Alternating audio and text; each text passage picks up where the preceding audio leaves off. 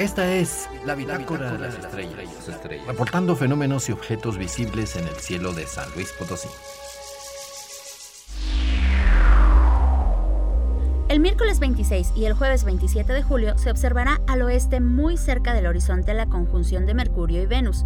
Como siempre, el planeta Venus permanece muy brillante y Mercurio estará un poco arriba de él y ligeramente a la derecha. El viernes 28 de julio busca la Luna. Estará en fase de cuarto creciente y, estará justo a un lado de Antares, una estrella roja que representa el corazón de la constelación del Escorpión.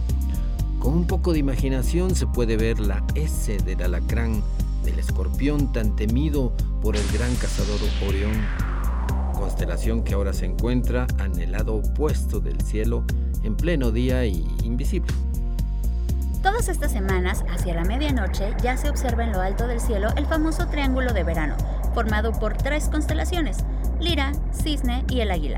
El triángulo está formado por la estrella más brillante de cada constelación, Vega, Deneb y Altair sucesivamente. Ubícalas con algún mapa estelar, puede ser Stellarium o Star Walk, y empieza a conocer el cielo. Con el paso de los días, el triángulo veraniego aparecerá cada vez más temprano.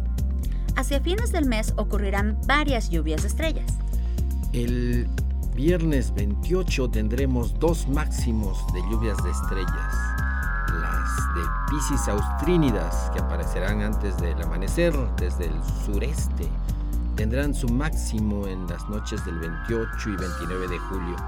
Otras estrellas fugaces serán las de Delta Aquáridas.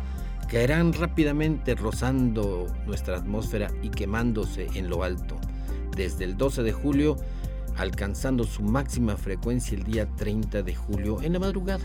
Se observarán unas 25 estrellas fugaces por hora y ya sabe usted, esta llamada lluvia de estrellas se origina de los pequeños restos que dejan los cometas a su paso. En este caso fue el cometa 96P Matchclaws, así se llamaba. El mejor momento para encontrarlas en el cielo será antes del amanecer, mirando hacia el cielo del sur. Y una más. La lluvia de estrellas alfa capricornidas llegarán a nuestro planeta, o mejor dicho, la Tierra atravesará la órbita por donde pasó hace mucho tiempo el cometa NIT, del 3 de julio al 15 de agosto. Tendrán su máximo la noche del domingo 30 de julio. Se esperan unos 5 meteoros por hora, aunque son más brillantes que el promedio.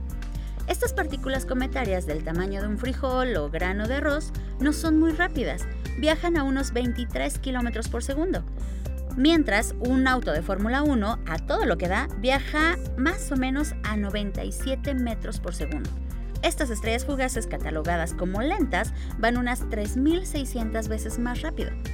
Al hablar de velocidades, distancias y años, los números en astronomía siempre son asombrosos. Existen muchos objetos misteriosos en el cielo. Descúbrelos y tendrás una nueva visión de nuestro lugar en el universo.